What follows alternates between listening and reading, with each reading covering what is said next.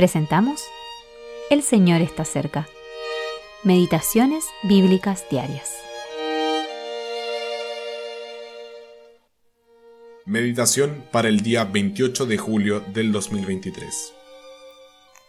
Jehová dijo a Moisés, He aquí yo os haré llover pan del cielo, y el pueblo saldrá, y recogerá diariamente la porción de un día, para que yo lo pruebe si anda en mi ley o no. Éxodo capítulo 16, versículo 4. Bendiciones en abundancia. En Éxodo capítulo 16, el pueblo se quejó de hambre, y en el capítulo 17, de sed. En el capítulo 16, el Señor les respondió, He aquí yo os haré llover pan del cielo. Esto significaba que caería, no gota a gota, sino en abundancia, como la lluvia. En el capítulo 17, Dios le ordenó a Moisés que tomara su bastón y golpeara la roca en Horeb, y saldrán de ellas aguas y beberá el pueblo.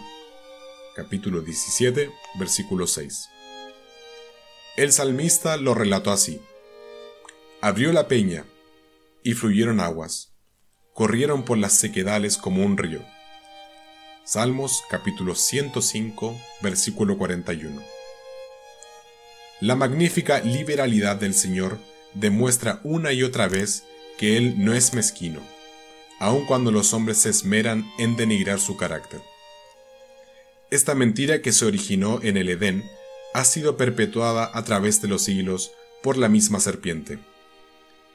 Pero consideremos las generosas bendiciones espirituales que ha derramado sobre los que hemos sido salvados. Perdón abundante, Isaías capítulo 55, versículo 7. Gracia abundante, Romanos capítulo 5, versículo 17. Misericordia abundante, Primera de Pedro capítulo 1, versículo 3 Vida abundante. Juan capítulo 10, versículo 10. Abundancia del Espíritu Santo. Tito capítulo 3, versículo 6. Y, por último, abundante entrada en el reino. Segunda de Pedro capítulo 1, versículo 11. ¿Quién puede dar como Dios? El que no escatimonia a su propio Hijo, sino que lo entregó por todos nosotros ¿cómo no nos dará también con Él todas las cosas? Romanos capítulo 8, versículo 32. ¿Cuál es su necesidad o qué necesidades tiene usted hoy? Sin duda, Dios puede hacer mucho más abundantemente de lo que pedimos o entendemos. Efesios capítulo 3, versículo 20.